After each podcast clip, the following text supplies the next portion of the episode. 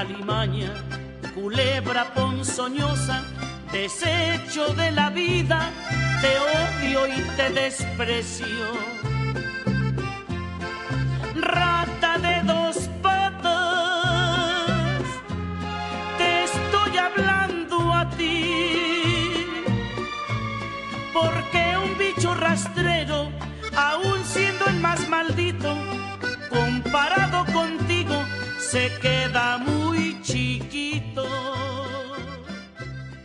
Hacia finales de enero, una famosa cantante mexicana se registró como precandidata del partido Movimiento Ciudadano para contender por una diputación en Veracruz. En la conferencia de prensa, la dirigencia del partido alardeó que para ellos era un honor que una mujer de lucha como Francisca Viveros, alias Paquita la del barrio, hubiera aceptado la invitación que le hicieron y destacó que como veracruzana había puesto en alto el nombre de su estado muchas veces.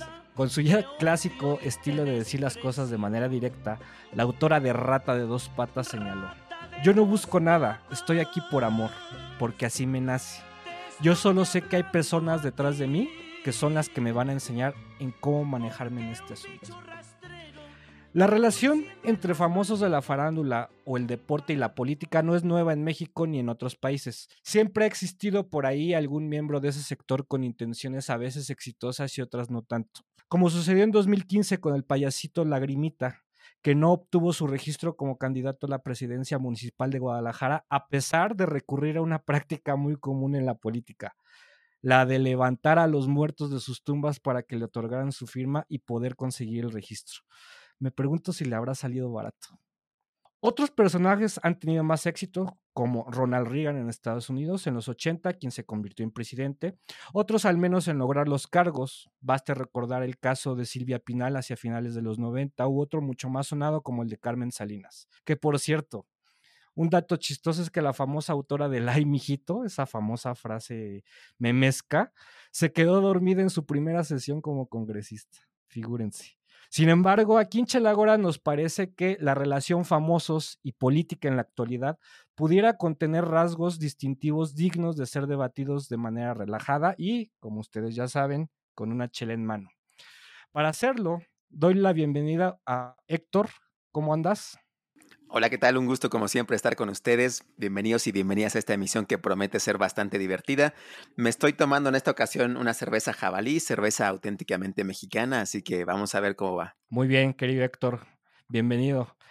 Uriel, buenas noches. Buenas noches, Racita, por el tema de hoy, eh, dado que muchas de las celebridades de las que vamos a hablar fueron modelos o son modelos, pues una modelo especial.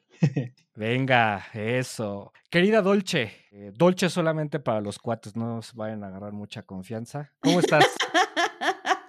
Buenas noches. Buenas noches, querido Jorge y queridos podcast escuchas. Pues sí, nada más para los cuates. Ah. Venga, exacto. me estoy tomando una Blue Moon. ¿Y tú, querido Jorge, qué te estás tomando? Yo hoy me estoy tomando una vez más una victoria. Eh, la verdad es que es la única que tengo en mi tiendita. Entonces, eh, con esto de la pandemia, pues no se puede salir y pues simplemente me la robo del refri.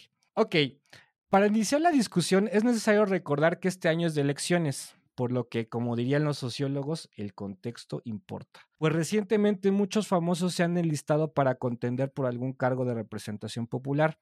Algunos personajes que han decidido probar suerte son Carlos Villagrán o Kiko para cuates, Gabriela Goldsmith, Alfredo Adame, el clavadista Rommel Pacheco, el Bofo Bautista o incluso Blue Demon, del cual esperamos que si obtiene el cargo le aplique unas llaves a los corruptos, ¿no?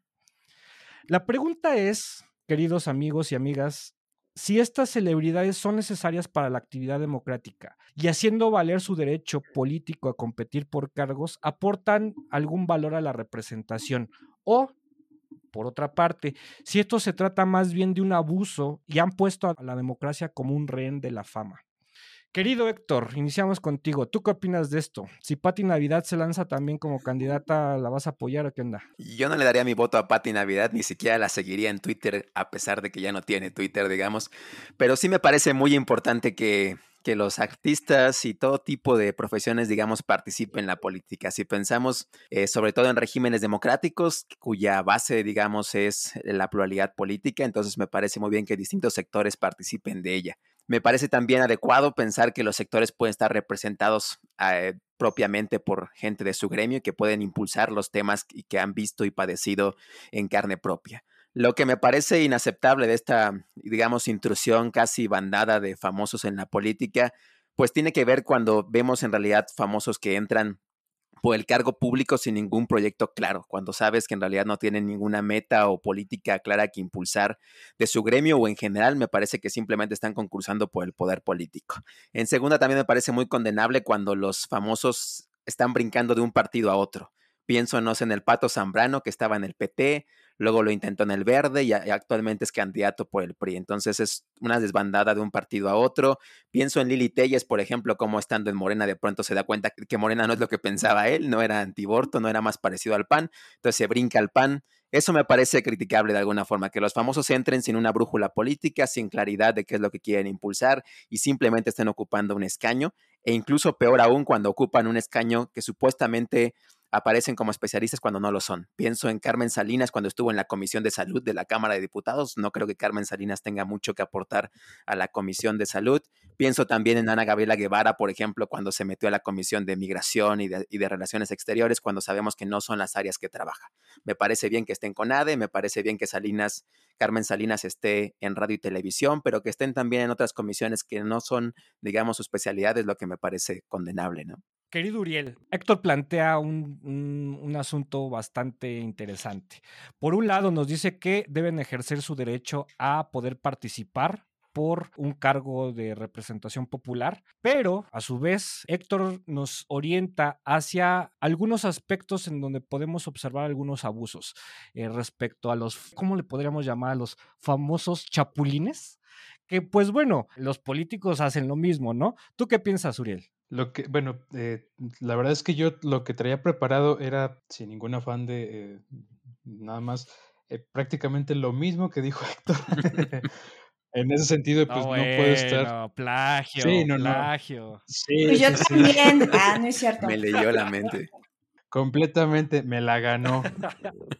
Me acuerdo que hace a lo mejor seis años había como mucho recelo en redes sociales porque hubiera gente como Carmen Salinas o, bueno, otros, eh, otras personas famosas o de la farándula en la política, pero el argumento era más bien un, uno de tipo clasista, del tipo, no es que cómo si Carmen Salinas pues no es licenciada en, en Derecho o no es economista, qué le tiene que aportar a, la política, por qué va a estar tomando decisiones. Y la verdad es que a mí me parece que, pues bueno, digo, al final en los regímenes eh, democráticos representativos se tiene que tener como esa especie de, apertura a aceptar gente de, cualquier, de, cualquier gremio.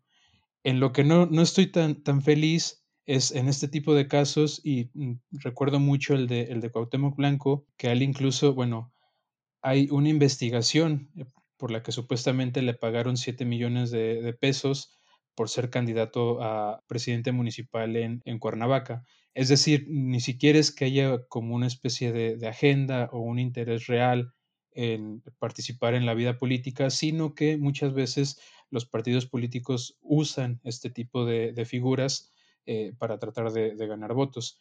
Es cierto que es un, fenómeno no solo de, los actores, yo casi creo que si, leemos y hacemos una comparación muy sistemática de las plataformas electorales de, los partidos y de las coaliciones que ya este, están registrados para la elección de junio, vamos a encontrar que en realidad no hay muchas diferencias, que más bien todos se mueven por una especie de, centro en la, en la ideología política. Un tema que es también muy interesante tanto en su dimensión académica, científica o como le quieran llamar, pero también en su forma casual, es esta idea si los políticos deben ser profesionales, ¿no?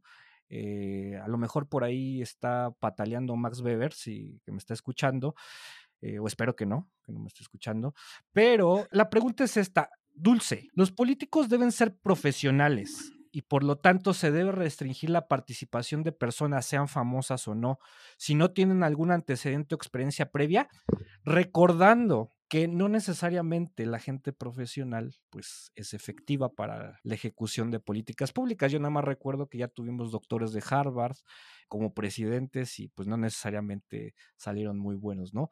Yo creo que no se debe de restringir la participación porque justo no es un régimen democrático donde pues se tiene pensado esto, ¿no? De que todos pueden participar, pero lo que vemos es que también es un régimen capitalista, entonces participan aquellos que tienen más y pues son las minorías, ¿no? Las que tienen cooptados estos, estos puestos de poder. Entonces, aquí también pensando, o sea, no lo, lo grave no es que participen, ¿no? Lo grave es el vacío ideológico que están reflejando. ¿A qué me refiero con todo esto? O sea, cuando yo, no sé, voy y digo, ah, voy a votar por Carmen Salinas, ¿no? O sea, es, es bien chida, me cae bien, voy a votar por ella, ¿no? Pero de repente es como de, incluso se vuelve como, como algo pues burlesco, ¿no? Un meme, así de, ah, voy voy a votar por ella, ¿no? Pero en realidad no sabemos cuáles son los valores que defiende, a quién, a quién o a qué sector está respondiendo, a qué intereses, ¿no? Se deja de lado esta representación política. Y respecto a, la pregunta específica que decía sobre la profesionalización de la política, creo que también, o sea, esto es parte de este sistema capitalista, donde las personas se especializan, ¿no? Venga, viene marxista hoy. ¿eh? de nada, de nada. Vamos a expropiar todo, dice. Salud. Salud, queridos.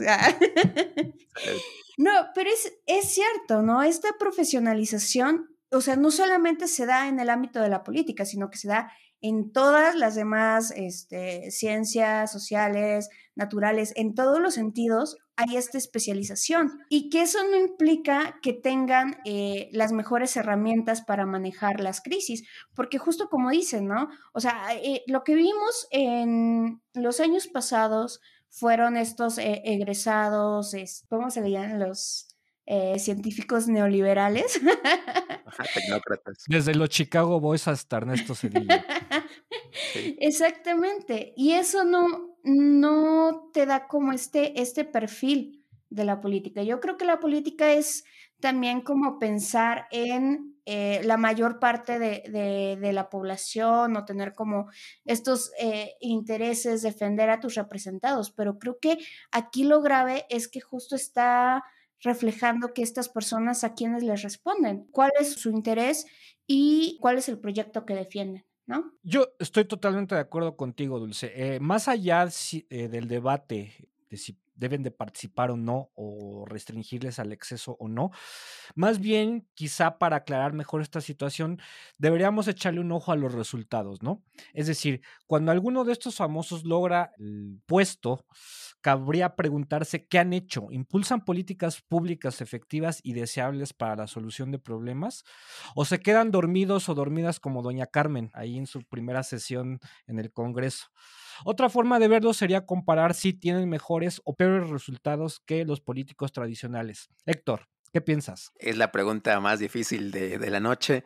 Digamos, yo creo que hay varios puntos aquí que tocar de entrada y de hecho comienzo con una anécdota que me pareció interesante. El, el, único día que fui influencer en mi vida fue un comentario relativo a esto, de hecho, cuando dije que Sergio Mayer había hecho más en un día con la Comisión de Cultura que la anterior legislatura en tres años, que fue simplemente hacer que la gente hablara de la Comisión de Cultura en la Cámara de Diputados, que generalmente no importa, ¿no? Fue el único día que fui influencer, fue un comentario bastante viral, digo viral para mi margen, ¿no? Obviamente para las redes sociales no era nada, pero ya me sentía Chumel Torres con algún retweet de cuadri por ahí que fuera relanzado. Pero digamos, al menos creo que le ha dado cierto protagonismo a los, a los actores políticos cuando vemos al cantante, a la actriz, al actor que está ahí en la política y capta los reflectores de la gente que generalmente no se, eh, no se interesa en la política. Eso podemos verlo incluso hasta como algo positivo dentro de, de todo este mundo negativo que estamos mencionando. Dos, me parece que también representan a un sector que generalmente puede ser no escuchado. En el caso de Sergio Mayer tendríamos todavía el debate de si efectivamente consiguió lo que buscaba. Eh, durante su gestión, pues desaparecieron algunos fideicomisos, como Fidecine, por ejemplo. Eh, lo que él ha argumentado es que está en, discusión una ley mucho más amplia para, eh, digamos, beneficiar y discutir sobre temas cinematográficos. Eh, veremos al final de su gestión este año si efectivamente logró impulsar varios de los proyectos que tenía pensados representando a su gremio, pero ha habido bastantes críticas con respecto a si efectivamente ha velado por los intereses de la industria cinematográfica, eh, la radio y la televisión. De cualquier forma, creo que deberíamos evaluar también a estos políticos como novatos todavía y lo que pueden aportar todavía tendremos que consultarlo en el futuro cuando veamos que han adquirido experiencia política, no solo de los temas que ellos conocen a través de la radio, la televisión, etcétera, sino también del expertise que van ganando en las próximas legislaturas y se mantienen, que además un rasgo muy característico de estas figuras es que son bastante fugaces, llegan, están en un periodo y después no volvemos a verlos ya en el ejercicio político, ¿no? ¿Cómo ves, Uriel? Héctor plantea una tesis interesante. Por un lado, eh, su función es generar interés en un escenario en donde la gente común y corriente como nosotros ha perdido el interés y la confianza en los políticos tradicionales, pero por otro, a nivel técnico, pudiera tener bastantes, pues vacíos, ¿no? De conocimiento, de expertise, etcétera. ¿Cómo la ves, Uriel? Al final me parece que, digo, independientemente de que los puestos de representación proporcional se pudieran abrir a cualquier persona que, eh, digamos, estuviera habilitada para ello, es decir, que fuera ciudadana eh, con pleno ejercicio de sus derechos políticos, me parece que eh, el tema de la expertise se podría eh, de alguna manera compensar si hubiera algunos puestos, ya no en la política, sino en el servicio público, que eh, estuvieran reservados para algún tipo de, expertise. Se suele poner casi siempre el ejemplo de no le dejarías el manejo ah, de una planta nuclear, por ejemplo, o de la política en energía nuclear pues a un actor o a un médico incluso, se lo dejarías a un físico o a un ingeniero. Hay otros ejemplos, por ejemplo, el manejo de las finanzas públicas, a lo mejor cuestiones que requieren cierto conocimiento muy específico en algunas ramas del derecho o de la economía, que sí, bueno, sin duda yo creo que se podrían reservar para, para cierto tipo de expertos. La otra parte de la, de la pregunta, si ayudan a que haya como, como cierto interés, yo cuando estaba preparándome para este episodio me encontré ejemplos de los más variopintos, no nada más en México, sino en el mundo. Por ejemplo, me encontré el, del expresidente de Guatemala, Joseph Estrada, fue un comediante, después presidente y después tuvo que renunciar al, al cargo Perdón, es Jimmy Morales. Sí, Jimmy Morales, yo te iba a corregir, pero dije, creo que voy a quedar mal si no, Uriel lo tiene más claro, así que... Sí, no, es, es, es, Jimmy Morales. Es, bueno, de comediante a presidente, creo que sí hay como un, salto muy, muy grande. Otros ejemplos como Beppe Grillo en, en Italia, que abandera como un movimiento de la, de la ultraderecha, pero también hay ejemplos de alguna forma felices. Mediados de los 40, principios de los 50, la representante por California en la Cámara de, de Representantes, Helen Cagahan Douglas. Ella fue la, primera mujer en llegar por el Partido Demócrata a la Cámara de, Diputados, de, Representantes, perdón. Además, ella abanderó mucho la, lucha por los derechos civiles de, las mujeres. Y bueno, o sea, de que pueden ayudar, sí. La cosa es otra vez, como lo decían Dulce y, Héctor, eh, la agenda, ¿no? Claro. Dulce, ya estamos entrando al terreno de las causas y tú eres muy buena para identificar y para analizar por qué está pasando lo que está pasando. Por para especular, dilo. Para especular y para generar hipótesis de todo tipo. ¿Cuál es la diferencia, Dulce, entre esta oleada de famosos de la farándula, del deporte, que son ya sea invitados por partidos políticos a participar como candidatos o por impulso propio deciden hacerlo. ¿Cuál es la diferencia con otros contextos? ¿Por qué esto pudiera estar produciendo una situación problemática? Yo creo que sí, sí varía mucho en el contexto. O sea, puedo pensar que tal vez en, en otros, eh, no sé, en otros momentos había, pues no sé, partidos muy pequeñitos que tal vez utilizaban a, estos actores, justo por la publicidad que tenían y todo, para llegar al poder y para establecer o para, eh, como una forma de utilizarlos, vaya, para realizar su, su proyecto político, ¿no? Pero siento, o sea, que eh, en los últimos años lo que esto refleja más bien es pues esta deslegitimación o esta desconfianza que se tiene a los partidos políticos donde justo las personas pues ya no creen en este proyecto y era un poco ligándolo con la primera parte, de que no tienen un proyecto porque tampoco lo tiene el partido. O sea, es como antes era muy, ya me estoy escuchando un poco anciana, pero... Venga. No es que estés anciana, es que tienes experiencia. Eso quiero creer, pero bueno. Entonces, este, bueno, antes, digamos, la ciencia política podía pensar bien, ah, bueno, en términos de izquierda, derecha, un poco de centro derecha, pero siento que al menos en México y tal vez por nuestro pasado priista, no es tan fácil como distinguir las cosas, sino que específicamente en este contexto lo que estamos viendo es los partidos que nosotros llamamos los atrapatodo, los que están como eh, no tienen una base, no tienen un programa político específico de, ah, soy antiaborto o ah, soy proaborto, o sea, no, sino que es más bien quieren conseguir votantes, no importa la ideología, solamente como quieren llegar al, poder. Y creo que esto es lo que más bien se está reflejando, ¿no? Y eso podríamos incluso discutir la coalición PRI-PAN-PRD, o sea, que es otra forma de reflejar esta como deslegitimación de los partidos y la falta de confianza. También es una crisis, ¿no? Dentro de las organizaciones partidistas, ya no tienen para dónde.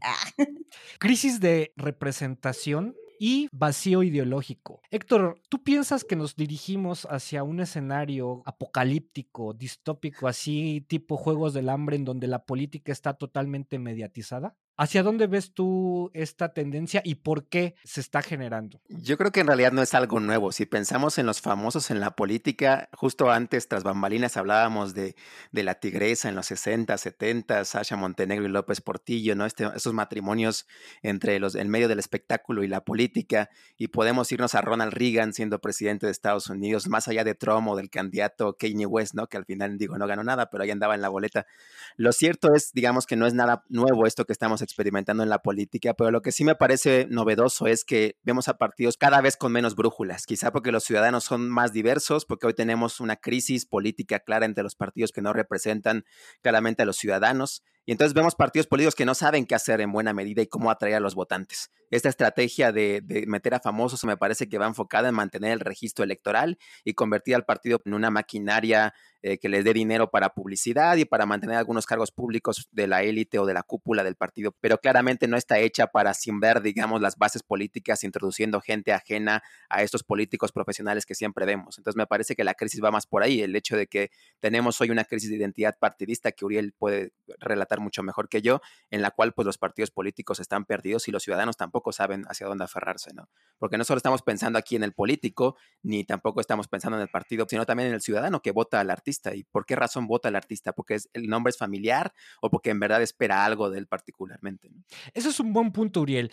Eh, ¿Qué datos te vienen a la cabeza para pensar en una crisis sobre la identificación de las personas con un partido o con alguna ideología, de manera tal que podamos comprender por qué están echando mano a los partidos para invitar a gente mediática, ya sea del deporte o eh, de la actuación o, cantantes, etcétera. Por lo menos lo que pasa en México es que usualmente en elecciones eh, intermedias la identidad partidista de los mexicanos suele bajar. Por el contrario, cuando hay elecciones presidenciales, es decir, cada seis años, eh, supongo que es por un tema de mayor publicidad, de mayor espacio en el debate público, los mexicanos suelen reportar mayores porcentajes de, identidad partidista. Entonces, a lo mejor sería una, buena pregunta de, no sé, para hacer algún estudio o algo así, ver cuándo es más probable que los partidos políticos eh, candidaten a alguna celebridad, si en elecciones intermedias o en elecciones concurrentes con la, con la presidencial. Pero sí, digo, es cierto y desde hace muchísimas décadas que casi en cualquier encuesta de, cultura política o de opinión pública, casi siempre los partidos políticos aparecen entre las eh, instituciones con peor evaluación. No tanto como, como las policías de, tránsito, pero sí muy a la par, por ejemplo, de, los congresos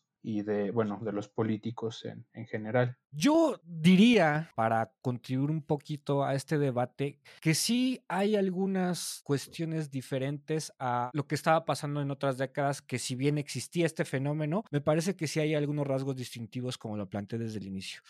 Primero que nada, eh, me parece que todo esto se conjunta con varios factores. El primero de ellos es lo que ustedes ya mencionaron, es hay una crisis de la representación, una crisis del sistema representativo democrático, explicada por la falta de confianza del ciudadano común frente al político profesional o al político tradicional. No por nada eh, los outsiders como Donald Trump o todos los demás populistas han tenido cierto éxito, ¿no? Pero por otra parte, también muy relacionado con la cuestión populista, estamos en un contexto tan mediatizado, tan, ¿cómo decirlo?, eh, inundado producto de la explosión de información en las redes sociales, que esto construye un escenario o plantea un panorama que empieza a ser explotado por los mismos partidos, ¿no?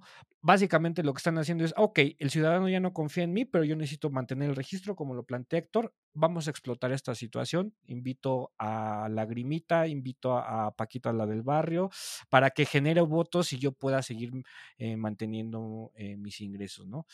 Quizá eso sería la, distinción, esa serie de factores. Chicos y chicas, para cerrar, recomendaciones relacionadas con el tema. No vayan a salir que escuchen a alguien, ¿no? O piensan promocionar a las canciones de Paquita. ¿Por qué no? Me parece una buena recomendación inicial. Paquita, hablamos también de Anaí con eh, Manuel Velasco, ¿no? Escuchen todas las de Rebelde, que sería el caso Reverde. En este caso ya es Reverde por el Partido Verde de su esposo. Pero ya que hablamos de los famosos en la política, también me gustaría hablar de cómo los famosos, sin entrar directamente a ser candidatos, también pueden participar en la política, expresando críticas a los gobernantes en turno. Pienso en el documental Living Undocumented de Selena Gómez en Netflix, que parece, digamos, una crítica a la política migratoria de Trump.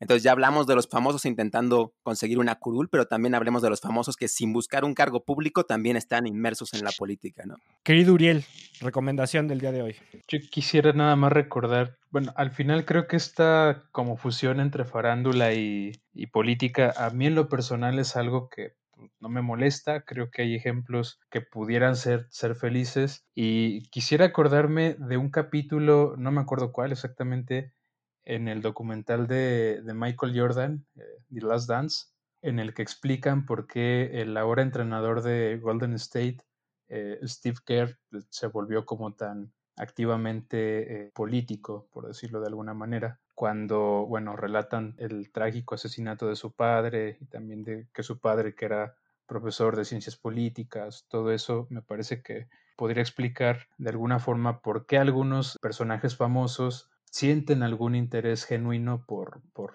participar en la política. Venga, Dolce, recomendación. Yo quiero recomendar la serie The Boys o Los Chicos. Es una serie que trata sobre unos superhéroes que son famosos, pero justo aquí se mete como, o es más bien una crítica a Marvel y a DC. Entonces trata de esto, de cómo los superhéroes también metidos como dentro de una gran empresa, súper mediatizado, pues tratan de influir en la política pública, específicamente en la política de seguridad nacional. Entonces, creo que es, es, es una gran opción que pueden ver. O sea, la pregunta es aquí cómo funciona la política con estos grupos de poder este, que están presionando, ¿no? Y hasta qué punto tienen eh, esta popularidad que tienen entre la gente, pues los ayuda a influir de cierta forma eh, en el establecimiento de la agenda y como tal en eh, llevar a cabo incluso guerras, ¿no?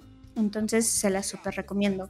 Venga, muy buenas recomendaciones de nuestros queridos panelistas. Amigos y amigas, ha sido un placer estar con ustedes. Espero que los escuchas hayan experimentado un momento relajado, pero también de reflexión.